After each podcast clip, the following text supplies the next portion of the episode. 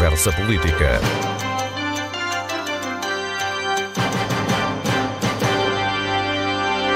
Boa tarde. Pela primeira vez este ano, a região tem um orçamento participativo. É uma verba do orçamento da região destinada a financiar projetos apresentados por cidadãos nas áreas do ambiente, cultura, desporto, inclusão social Juventude, Segurança e Salvamento Marítimo, bem como o Turismo. Até o próximo dia 30 decorre a votação. Em concurso estão 81 propostas. A medida que já existe a nível nacional e noutros pontos do país é inovadora na Madeira e é também o ponto de partida para a conversa política de hoje com o Vice-Presidente do Governo Regional, responsável pelo Orçamento Participativo da Madeira. Bem-vindo, Dr. Pedro Calado. Bom dia. Porquê é que é importante a região ter um orçamento participativo? Bom, obrigado pela oportunidade e pelo convite de estar aqui convosco, sobretudo para explicar esta iniciativa do Orçamento Participativo. Porque que é importante? É importante, eh, sob o ponto de vista social e de cidadania, fazermos sentir à população que a população eh, não é chamada a participar apenas no, no dia do ato eleitoral. Portanto, o, o ato eleitoral é um princípio de cidadania, as pessoas sentem-se corresponsáveis pelas escolhas que fazem mas com os orçamentos participativos anualmente nós queremos começar a introduzir um hábito das, das populações, sobretudo ao nível de, de, de conselhos, eh, que são, enfim, sentem melhor aquilo que se passa no seu conselho no dia a dia, a começarem a sentir que fazem parte do processo de decisão. E o orçamento participativo eh, retrata bem essa questão.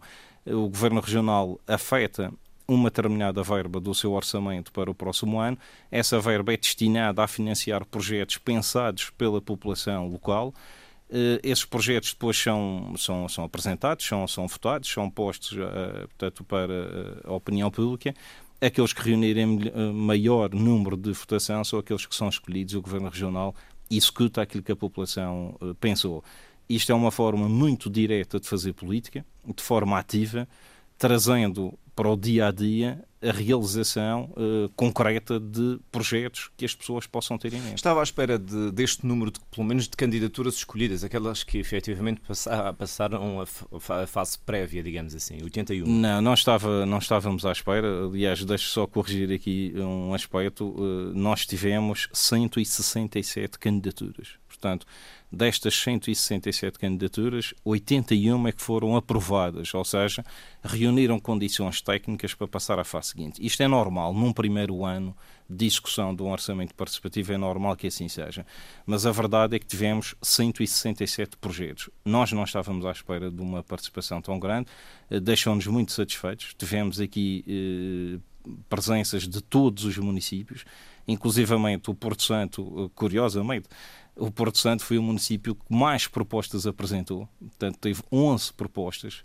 Estou a falar já das 81 aprovadas, portanto, o que é, que é curioso e, e deixou-nos muito satisfeitos. Portanto, destas 81 propostas que foram selecionadas, eh, cerca de 50 foram no âmbito municipal, portanto são projetos que vão, uh, que vão ou que podem ser escolhidos dentro do âmbito de um próprio conselho, de um único conselho, e 31 projetos foram supramunicipais, ou seja, tem o âmbito mais do que um ou dois conselhos uh, agregadores ou então de âmbito regional, podem ser aplicados a toda a região. O que é que achou das propostas, daquilo que teve a oportunidade, obviamente, de, de, de verificar?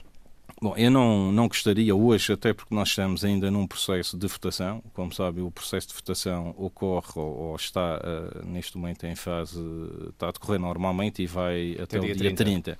Eu não me queria pronunciar sobre nenhum em concreto, até para depois não, não, não, não influenciar ou não, não, não, de alguma forma não poder fazer parte uh, ativa sobre qualquer escolha que possa estar a ocorrer neste momento. Aquilo que eu posso dizer é que fiquei muito satisfeito quando fizemos a ronda por todos os conselhos a explicar o orçamento participativo. Essa ronda foi feita em julho, início, finais de junho, inícios de julho. Passei pelos 11 conselhos, uh, aqui na Madeira e no Porto Santo também. Explicámos o que era o âmbito do orçamento participativo. Tivemos a oportunidade de ouvir uh, alguns projetos, algumas ideias que a população tinha e fiquei muito satisfeito por ver que já havia uma ideia muito formada e concreta daquilo que a população pretende executar.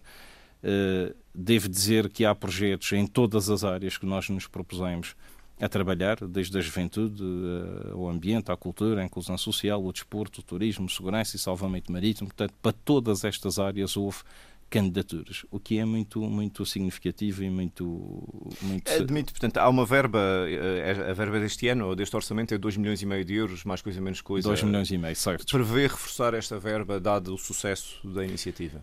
Sim, eh, julgo que é um objetivo a fazer no próximo ano, para, no próximo ano, portanto, para o orçamento de 2021. Estas verbas que estão aqui destacadas, 2 milhões e meio, eh, serão utilizadas no orçamento de 2020, portanto, para ser executadas no próximo ano. Para o orçamento de 2021, e sabendo do sucesso que esta medida teve, eh, julgamos que seria importante reforçar ainda mais esta verba. Só para termos aqui uma noção, ou uma comparação de valores, a nível nacional, o orçamento participativo eh, do, do, Governo da República são de 5 milhões. Ou seja, a Madeira, com apenas 255 eh, mil habitantes, tem uma verba eh, equivalente a 50% do orçamento participativo nacional. Os Açores têm uma verba de 1 milhão de euros, portanto, nós fizemos aqui um, um esforço significativa em termos uma verba de 2 milhões e meio para afetar a região, o que achamos que é importante e é um sinal positivo de transmitirmos a toda a população que queremos uma participação muito ativa neste tipo de projetos. Portanto, a população pensa, escolhe e o governo executa exatamente aquilo que Poderá a população passar por um reforço significativo, então, a verba? Ou... Sim, se no próximo ano conseguirmos uh, chegar aos 3 milhões, 3 milhões e meio, o que era muito positivo, muito significativo. Portanto, algumas destas propostas, a julgar pelos valores, assim numa consulta rápida que fiz, uhum. Eh, não deve fugir muito a soma das 81 propostas dos 2 milhões e meio de euros disponíveis, eh, o que é um bom sinal para quem concorreu. Mas eh, o que é que se segue em termos de procedimento? Bom, vamos lá ver. Destas, destas 81 propostas, só vai ser escolhida uma proposta supramunicipal e uma por cada conselho. Portanto, cada conselho tem, tem ou deverá ter uma proposta até 150 mil euros. À exceção do Porto Santo, que recebe 250 mil euros. E depois há uma proposta supramunicipal ou de âmbito regional que pode ir até os 750 mil euros. Portanto, isto é o que está uh, portanto, uh, a cada um dos, do, dos conselhos. É evidente que se, eh, se ninguém votar numa determinada proposta de um determinado Conselho, podemos reforçar outros que possam ter sido escolhidos eh, no âmbito da, da, da votação num determinado Conselho com, com maior número de maneira a aplicar a verba e não ficar a verba O objetivo é esgotar os 2 milhões e meio. Uh, agora, aquilo que também dissemos à população, no âmbito dos projetos que foram apresentados, é que se houver uma boa ideia, algo concretizável, uh, e e que sintamos que, no fundo, a votação expressa uma vontade grande da população em fazer determinado projeto, eh, aí o Governo pode pensar e executar não no âmbito deste operante, portanto, do, do, do, orçamento participativo, mas no âmbito do próprio orçamento do Governo Regional. Ou seja, pegamos naquela ideia, achamos que a ideia é viável, é concretizável e aplicamos no nosso orçamento. Portanto, até em termos de ideias, podemos ir um pouco mais além daquilo que foi executado ou pensado neste orçamento. Este tipo de medida é um, uma espécie de reconhecimento de que os governos, não só este governo, os governos têm dificuldade em, em perceber as, as, questões locais das populações. Esse papel é, no fundo, das autarquias, mas é difícil, às vezes, estar em todo lado. Mas já, não é difícil porque, por exemplo, eu falo aqui pelo nosso governo. Nós temos contacto com a população o ano inteiro. Portanto, nós acompanhamos através das conselhias, através das, da, da, da, participação ativa, durante todo o ano acompanhamos a população, sabemos quais são as reivindicações. Uh, há projetos uh, que vêm de anos anteriores. Portanto, como há um contacto grande com a população, com as câmaras, com as assembleias de freguesia, enfim, com, todo, com todos os órgãos de decisão, nós sabemos aquilo que é mais importante. Mas isso é, é um processo que vem de cima, portanto, vem do governo para as câmaras e das câmaras para a população, aqui nós invertemos a pirâmide. Aqui é a população a nos transmitir de uma forma direta o que é que acham que poderá ser executado. É evidente que num âmbito mais pequeno, estamos a falar em projetos até 150 mil euros, eh, enfim, é uma forma muito direta de fazer a sua participação. Aquilo que nós achamos que faz sentido nos dias de hoje, até porque a juventude hoje sente a política de uma forma diferente daquela que nós sentíamos há 40 anos atrás, sentimos que este é o caminho a ser seguido. Hoje a política faz de uma forma muito rápida, muito imediata. Essa chamada política de proximidade. Agora os autarcas falam em obras de proximidade, o governo próprio assume que quer ser mais próximo, este governo que agora está em funções na região. De facto, isso é a interpretação de que as pessoas estão um pouco aliadas das questões quando elas não lhes dizem respeito, quando são muito abstratas? Eu não, eu não acho que as pessoas estejam aliadas da, da, da política. Eu acho que as pessoas continuam muito atentas sobre aquilo que se está a passar, sobre aquilo que gira à sua volta, e prova disso é que, por exemplo, nas últimas eleições uh, para a Assembleia da República, as eleições legislativas nacionais, nós verificamos um, um crescimento de partidos, até daqueles que tiveram representatividade na Assembleia da República. Isso significa o quê? Que as pessoas não estão aliadas, as pessoas estão é à procura de outro tipo de soluções. E nesta procura de outras soluções, as pessoas querem se identificar com pessoas essencialmente pessoas, não tanto do partido A, B ou C, mas com pessoas, entidades que resolvam efetivamente os problemas das pessoas. E é isso que nós procuramos fazer aqui, é ir mais ao encontro direto da população, porque hoje a comunicação social, os Facebooks, as redes sociais, eh, tornam isso possível. Há um contacto direto e permanente com a população, coisa que não existia há uns anos atrás, e isso faz com que tenhamos que olhar para a realidade de uma forma diferente. Tem que haver um contacto diário, contínuo, ao longo do tempo, e eh, até admito que no futuro, eh, não sei, daqui a alguns anos, os orçamentos possam ser eh, construídos de uma forma diferente daquela que estão a ser feitos hoje. Quando... Talvez com a maior intervenção da população, como isto é um exemplo. Uh, o que é que acha que este governo em concreto, agora extrapolando não só no orçamento participativo, este governo tem de fazer ou seja, com base na experiência do, do, da governação anterior, nesse sentido de se aproximar mais das pessoas? Porque nota-se não... nota no discurso do governo atual que é, é uma preocupação, que essa preocupação existe. Como é que ela se, se pode concretizar? O que é que se pode fazer diferente? É exatamente este tipo de, de, de iniciativas. É, é, estarmos em contacto permanente com a população e não aquilo que muitas vezes referia, que eu acho que até nem é o nosso, o nosso caso, o caso do, do portanto, do, dos dois partidos que estão neste momento com a responsabilidade de governação, eh, sobretudo o PSD, é, é, um partido que eh, tem por hábito estar em contacto permanente com as populações durante todo o ano. Eh, agora, esta, esta nova forma de fazer a política obriga-nos a estar mais presente, sobretudo para uma classe mais jovem, uma classe que hoje é mais instruída, tem outro tipo, tipo de preocupações. É fundamental transmitir a essa população o caminho que foi percorrido até aqui, eh, porque esta nova eh, geração está habituada uh, a algum imediatismo na concretização dos seus problemas. Portanto, hoje é fácil, a geração da tecnologia carrega num botão e dois segundos depois o problema está resolvido. Eh, eu às vezes dou o exemplo de quando estudávamos no nosso tempo, tínhamos que ir às enciclopédias buscar soluções e respostas. Hoje carrega-se no Dr. Google e no e espaço tudo. de um segundo aparece a resposta imediata daquilo que nós queremos. Esta nova geração está habituada a ter este tipo de soluções e nós temos que acompanhar os novos tempos. Temos que trabalhar para essa juventude, temos que trabalhar para uma nova geração mas com responsabilidade, com responsabilidade, sobretudo, de assegurar um caminho eficaz e de sustentabilidade, eh, como tem vindo a ser feito ao longo do tempo, mas olhando para o futuro com maior responsabilidade do que aquilo que foi feito até agora. Doutor Pedro Calado, eh, esta semana eh, o senhor e o Presidente do Governo reuniram com o Primeiro-Ministro e com o Ministro das Finanças para abordar as questões que estavam há algum tempo pendentes com o Governo Central. Ficou satisfeito com aquilo que ouviu do Primeiro-Ministro?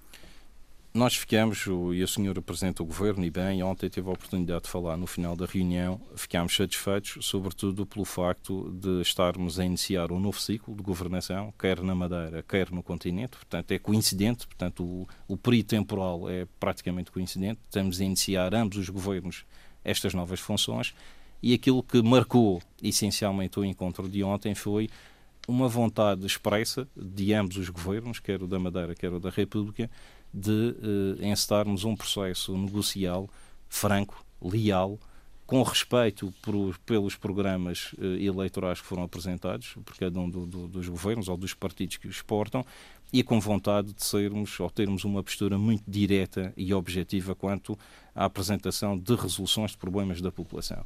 Isso que expresso ontem pelo seu Primeiro-Ministro, o Sr. Presidente do Governo, e bem, acompanha essa preocupação. O que ficou marcado é que este governo eh, consegue, vai fazer e, e, está muito empenhado em dialogar institucionalmente e com respeito com o Governo da República, somos capazes de o fazer e somos capazes também de continuar a trazer soluções e encontrar soluções para resolver os problemas da população. Aquilo que ficou ontem também marcado é que na última legislatura, sobretudo nos últimos dois, três anos, este governo procurou sempre encontrar soluções para os problemas, com ou sem apoio do Governo da República.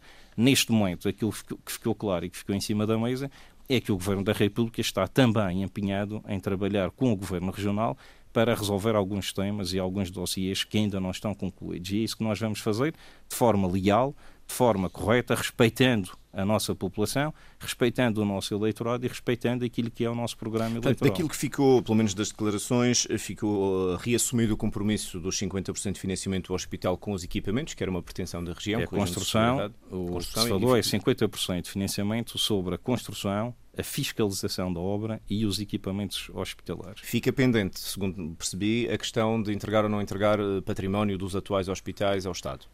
Portanto, é uma a redação. O que nós pedimos ontem foi que houvesse uma clarificação em sede do Orçamento de Estado, já para 2020, eh, uma clarificação quanto aos montantes de financiamento corretos e concretos e quanto às formas de financiamento. Ou seja, se nós sabemos que o Governo Regional da Madeira já tem a sua cota parte definida, anda à volta de 158 milhões de euros, nós pretendemos que da parte do Governo da República não haja qualquer eh, dúvida sobre os montantes de financiamento. Isso precisa de ficar claro uh, no Diário da República e em portaria ou resoluções do Conselho de, de, de, Ministros para que as próprias entidades bancárias possam ter a segurança de quanto é que contam. O facto de eventualmente poder haver uma, uma alienação ou não de património da região, isso é um tema que irá ser tratado posteriormente, mas essa redação tem que ficar muito clara, uh, no fundo, para que as entidades bancárias percebam com que montantes a cada uma das partes vão entrar. E foi essa clarificação que se pediu ontem ao Governo da República e que certamente nos próximos dias teremos novidades sobre isso. O compromisso com o, do, do, financiamento para o Ferribelt também aparentemente ficou apalavrado. Já ver, o Governo Regional da Madeira fez questão e lançou um concurso público internacional, como todos sabem, para três anos da operação do Ferry. Nós executamos dois anos consecutivos, portanto, executamos em 2019 e 2018 essa operação e estava tudo previsto para se fazer essa operação em 2020. O concessionário aparentemente não, não, não o quer fazer. O que, aconteceu, o que aconteceu foi que no período da campanha eleitoral, quer aqui na Madeira, quer também a nível nacional, o seu primeiro-ministro, e que depois foi eh, também reforçado aqui pelo candidato do PS Madeira, uh, foi reforçado que o Governo da República se empenharia em encontrar uma solução para ter o ferry durante todo o ano aqui na Madeira, já a partir de 2020, e com o porto de destino de Lisboa. É, evidentemente que, o, que a empresa que tinha a concessão, que tinha o contrato com o Governo Regional para esta operação, sabendo desta intenção do Governo da República e sabendo que a operação anterior era deficitária, manifestou vontade, ao abrigo daquilo que está no clausulado do contrato, manifestou vontade de sair da operação, ou, seja, de rescindir o contrato. Portanto, foi aquilo que acabou por apresentar, um documento a, a, a, dar conhecimento ao Governo que tinha vontade ou que manifestava vontade de o fazer. O Governo Regional, eh, enfim, aceita a explicação que a empresa transmitiu eh, face aos números apresentados e face à vontade do Governo da República em ter esta operação já no próximo ano, é natural que assim pense o concessionário, ou portanto, neste caso, a empresa que tinha a concessão. Uh, o Governo da República, naturalmente, que vai trabalhar, julgo eu, e isso foi uma promessa do seu Primeiro-Ministro, estamos em crer que será pensada e que será executada. Para um concurso, uh, também o ano todo. Para um concurso, segundo aquilo que foi prometido pelo seu Primeiro-Ministro e pelo, pelo na altura, uh, pela, pela campanha eleitoral que foi transmitida aqui na Madeira, foi prometido que, que iriam apresentar uma solução para um ferry durante o ano inteiro na Madeira com destino a Lisboa. Portanto, vamos ver se isso é concretizável ou não. Fica por resolver uh, a questão da mobilidade, ou pelo menos há vontade, mas não há luz ao fundo do túnel e os juros da dívida que a região não, quanto à mobilidade, atenção, quanto à mobilidade já está aprovado e foi aprovado na última sessão da Assembleia da República foi aprovado o diploma para uh, que a partir do próximo orçamento, a partir do próximo ano, os madeirenses passem a pagar apenas o Mas há um problema de implementação ou não? Há um problema de implementação e também foi isso que se transmitiu ontem. No fundo, eh, ficou combinado que a vontade política estava definida. A vontade política é fazer com que os madeirenses paguem apenas os 86 e os 65 euros, para o caso dos estudantes, e paguem só esse valor à cabeça, portanto, o Estado ou o Governo da República, através do subsídio social de mobilidade, vai, no fundo, fazer aquilo que o Governo Regional implementou através do programa Estudante Insular, portanto, vai-se eh, sobrepor ou vai substituir às famílias no pagamento do diferencial eh, até o montante do subsídio social de mobilidade. Eh, ficou de definirmos, através de um grupo de trabalho, ficou de definirmos essa implementação. Mas há o compromisso do Governo da República em implementar essa medida já a partir do próximo orçamento. Portanto, também vamos trabalhar nesse sentido para que isso seja uma realidade para todos os madeirenses. Faltam os juros da dívida. A região continua a pagar juros sobre, os, enfim, sobre o empréstimo do Estado à região. Sobre os juros, é, é verdade que houve uma ligeira redução em 2019 sobre o montante dos juros. Nós tínhamos um juro de 3,375 e houve uma ligeira diminuição para 2,783. Mas aquilo que ontem tivemos também a oportunidade de reforçar ao Sr. Ministro das Finanças, peço desculpa, eh, e ao Sr. Primeiro-Ministro foi que esta taxa de juros continua a ser uh, elevada face àquilo que a República hoje está e o que é que responderam? Que vão também, naturalmente, acompanhar o processo e vão fazer ou desencadear todo o processo interno para que uh, se consiga fazer uma nova adaptação também a esta taxa de juros, porque não é normal que o Governo Regional da Madeira continue a suportar, neste caso, e anualmente, 14 milhões a mais do que aquilo que devia estar a suportar, com uma taxa de juros, inclusive com spread em cima daquilo que é hoje uh, aceitável, que, na nossa opinião, deveria rondar os 2,2% e não 2,7%. Doutor Pedro Calado, correndo o risco de parecer esotérico nesta pergunta que vou fazer, uh, já tantas vezes ouvimos compromissos que depois não, não avançaram. Sentiu desta vez que a postura e a vontade de António Costa em trabalhar com o Governo da região mudou? Assim como aparentemente mudou a vontade do Governo Regional também trabalhar com, com o Governo da República?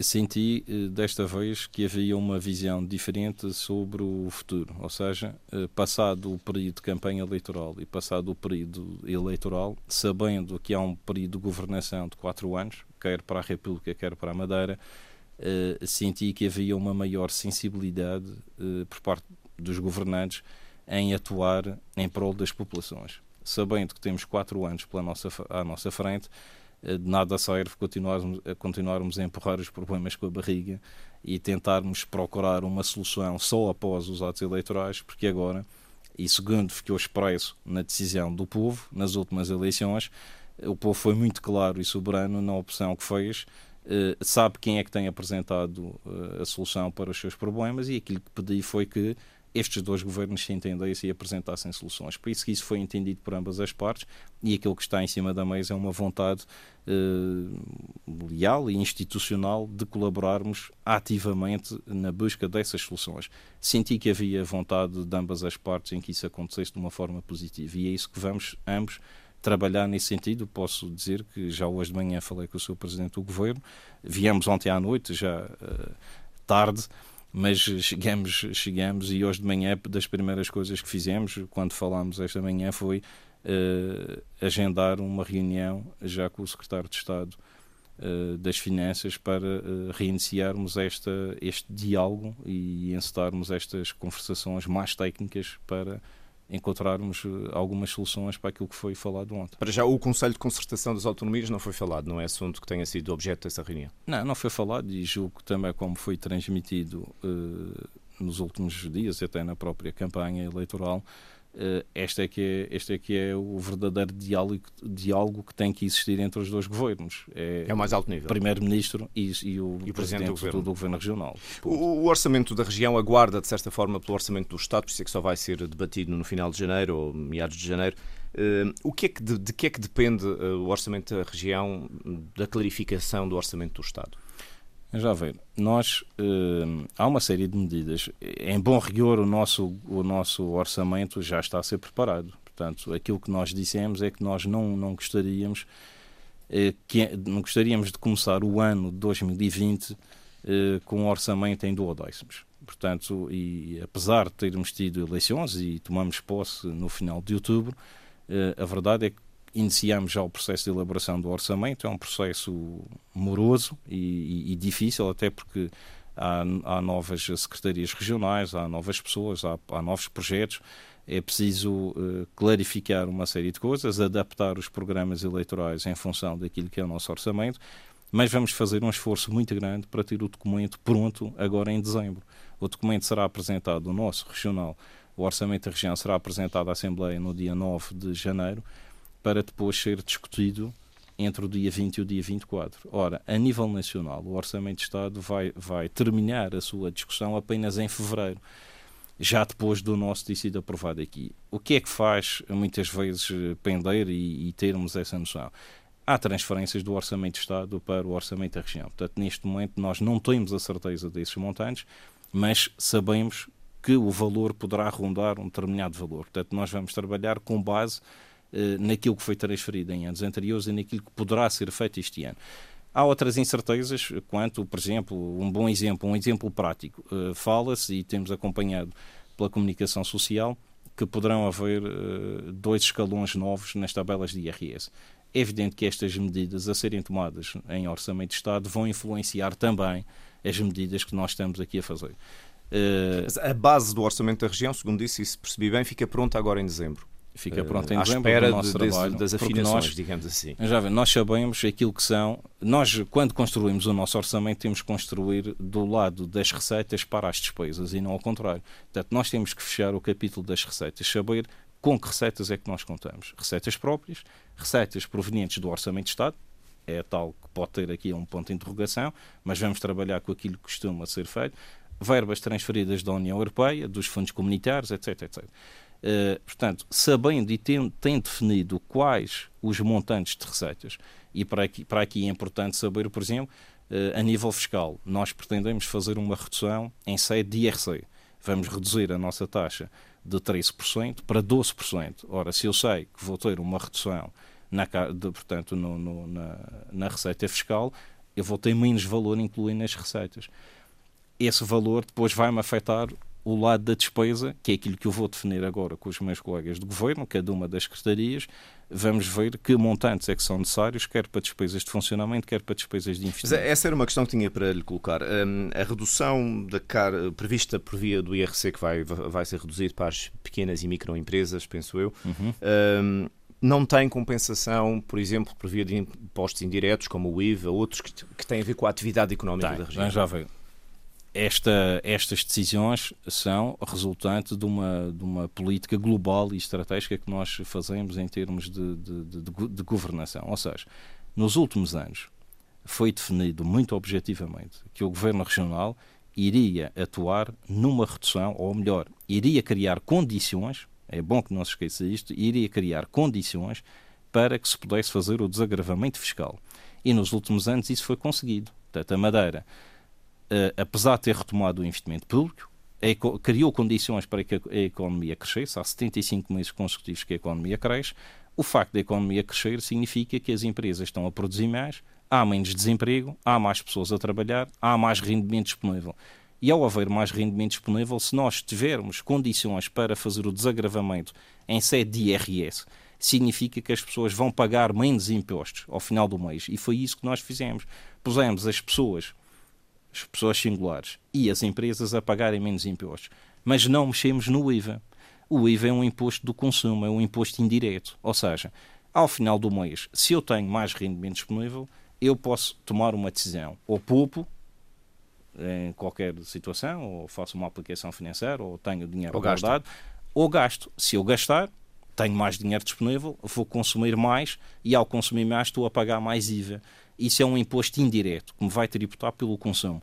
Foi isso que nós fizemos. E essa receita tem aumentado? Essa receita tem aumentado e tem compensado a diminuição de receita. Portanto, então, de forma simples, diretos. a marca do próximo orçamento, uh, em termos fiscais, qual é? É continuar o desagravamento fiscal, continuar a reduzir os impostos em sede de IRS, continuar a reduzir os impostos em sede de IRC, sobretudo nas pequenas e microempresas, e isto é uma coisa que é bom que fique claro as pessoas, sobretudo a oposição, gosta muito de trazer um exemplo que estamos a atuar só para as micro e pequenas empresas e que não vamos chegar.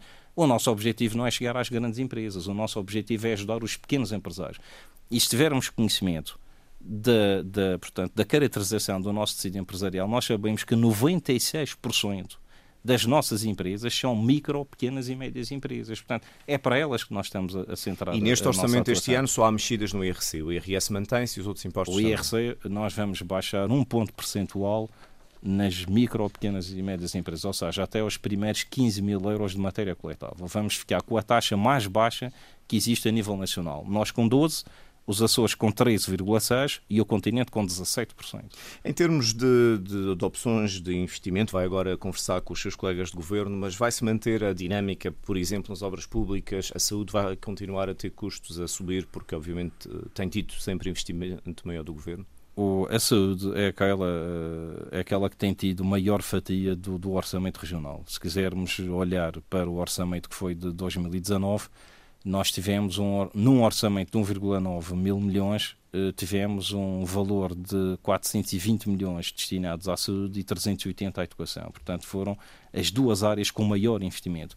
É evidente que aqui isto não é só investimento, temos muitos custos de funcionamento, portanto, o facto eh, nos médicos é preciso pagar os médicos, é preciso pagar os enfermeiros, o, o pessoal auxiliar, o, os materiais, os consumíveis, os antibióticos, os medicamentos, tudo aquilo que serve de funcionamento. É evidente que hoje tem havido uma aposta muito grande uh, em novos medicamentos, em novos tratamentos, em novos uh, meios complementares de diagnóstico. Enfim, tem havido um esforço financeiro muito significativo na área da saúde. Esse esforço é para se manter. A área da saúde é uma área prioritária, prioritária e fundamental na, na ação do nosso E governo. as obras? Antes de chegar às obras e depois da saúde, nós temos a parte da educação. Nós temos que apostar muito na educação, sobretudo eh, na formação e na preparação dos jovens para um futuro adequado às necessidades que o mercado tem. É um mercado mais tecnológico, mais desenvolvido, mais informático e temos que atuar nesse mercado. Depois disso vem a componente social. Nós vamos ter um reforço das políticas sociais, sobretudo no acompanhamento das famílias mais carenciadas. Temos vários exemplos, como foi a introdução do kit bebê. Vamos reforçar o kit bebê com 100 euros, portanto passa de 400 euros para 500 euros. Tivemos a questão do, do, do, do, do Mais Visão, que foi ajudar a população mais carenciada que não podia comprar óculos.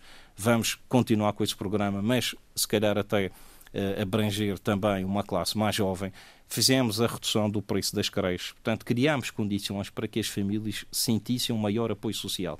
Esse apoio social é para reforçar.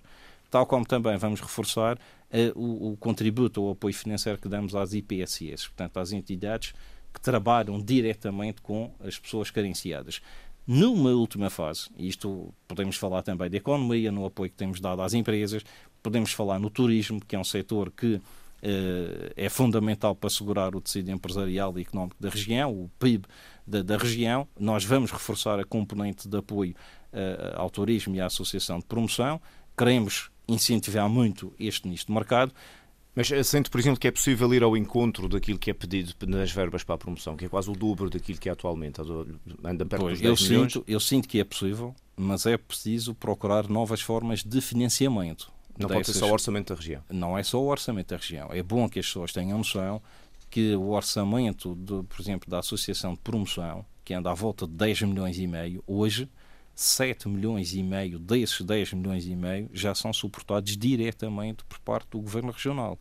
Nós estamos disponíveis para fazer o reforço dessas verbas, agora terá de haver forçosamente um entendimento sobre novas formas de financiamento das novas necessidades. Nós queremos reforçar essas verbas, mas temos que procurar outras soluções. E estamos disponíveis para isso. Aliás, nos últimos tempos foram dadas algumas sugestões nesse sentido. Estamos disponíveis para trabalhar e para pensar, e é isso que vamos fazer. Uh, e há outras áreas que vamos continuar a trabalhar. Mas eh, isto reflete, no fundo, já, já vamos falar das obras também, mas é importante também perguntar isto. Até que ponto é que o orçamento eh, da região para o próximo ano reflete uma certa incerteza ou não que existe à volta do setor turístico, que é muito importante, que é um contributo líquido muito importante para a nossa economia? É preciso as pessoas não esquecerem que a Madeira não vive sozinha no mundo. Nós somos uma pequena ilha no meio do, do Oceano Atlântico um arquipélago com 250 mil habitantes ou 255 mil habitantes, que estamos dependentes daquilo que se passa a nível europeu e a nível internacional. Portanto, tudo aquilo que se passa à nossa volta influencia direto ou indiretamente o nosso comportamento. A Madeira tem reunido todas as condições para que o setor do turismo esteja pujante, e esteja em termos qualitativos tão bem como tem estado nos últimos anos. Prova disso são os sucessivos prémios que temos ganho a nível internacional. E isso é o reconhecimento da qualidade e do trabalho, do excelente trabalho que foi feito ao longo dos anos. Agora, é preciso não esquecer, por exemplo, e foi dado esse exemplo no último congresso da, da, da Ordem dos Economistas sobre o turismo, as últimas 14 falências que houve de companhias aéreas, 10 dessas 14 companhias voavam para a Madeira o Governo Regional não tem culpa que as empresas estejam, as companhias aéreas estejam a falir a nível sem internacional. Agora, regional... em termos de consequência, afeta o mercado regional. E se Agora, piorar a, a, performance turística, piora o, o temos resultado visto, da economia piora. Temos no fundo, é visto, é essa a questão temos que visto, Paulo Santos, que o próprio mercado reage ao encerramento de algumas companhias aéreas. Veja-se o exemplo, por exemplo, da EasyJet. A EasyJet aproveitou uh, a situação da Thomas Cook. A Thomas Cook faliu, portanto deixou de ter atividade, mas a EasyJet entrou no mercado com um novo operador turístico e está a criar uma nova empresa que, no fundo, vai trabalhar ou vai aproveitar o nicho de mercado deixado para Thomas Cook. Ou seja, o que eu quero dizer com isto é que, numa primeira análise, todos nós ficamos preocupados e temos que ficar preocupados.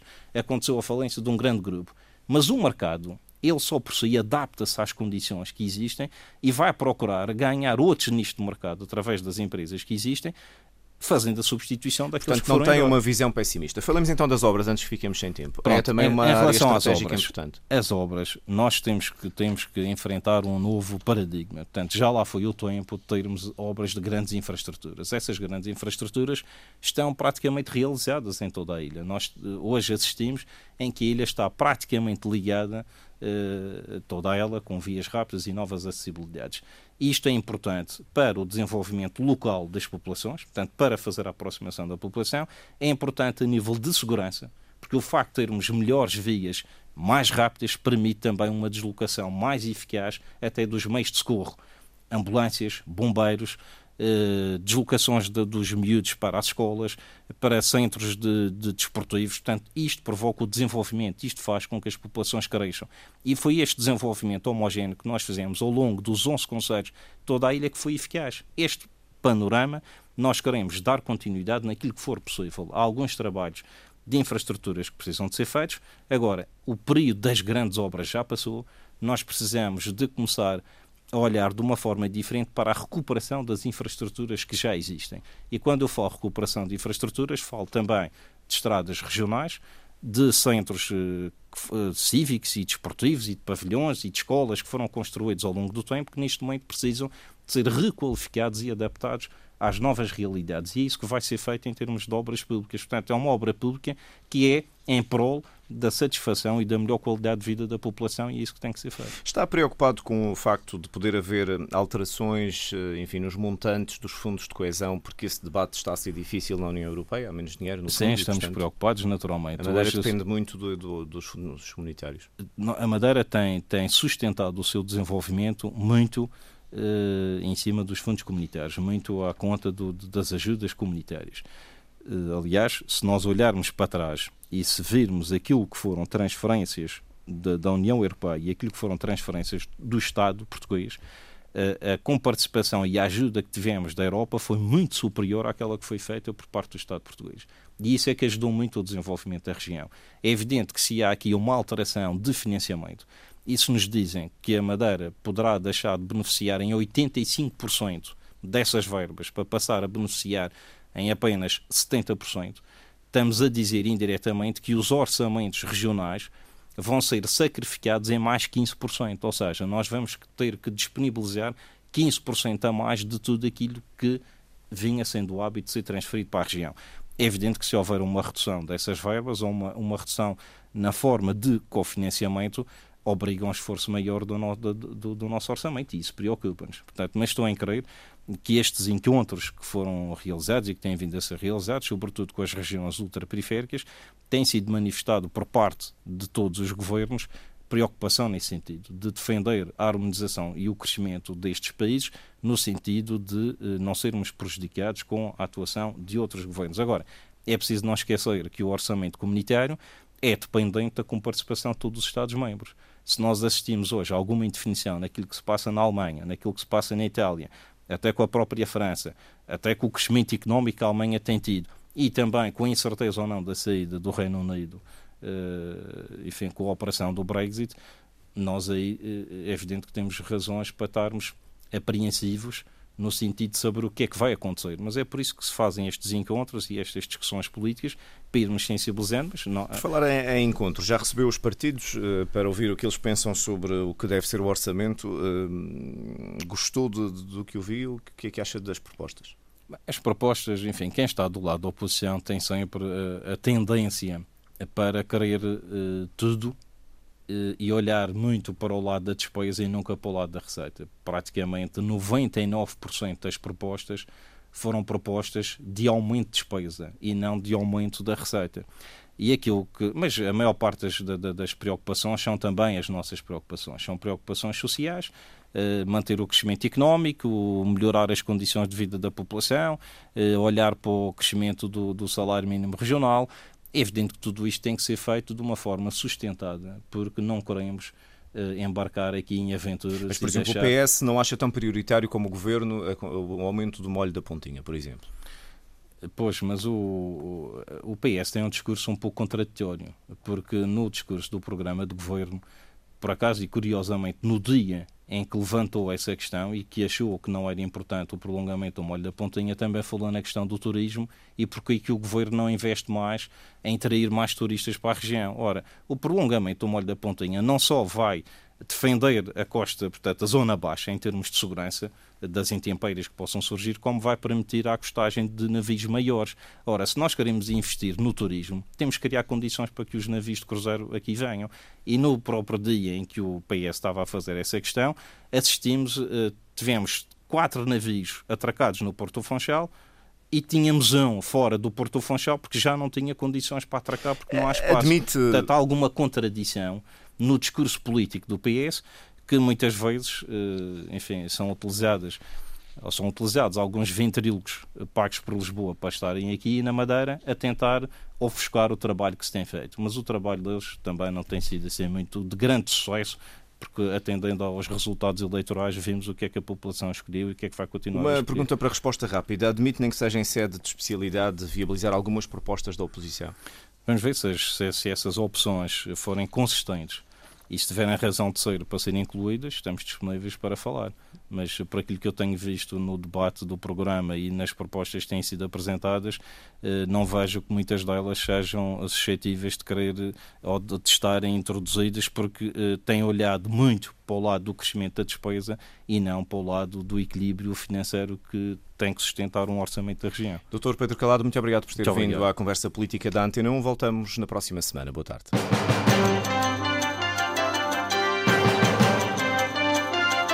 Conversa Política.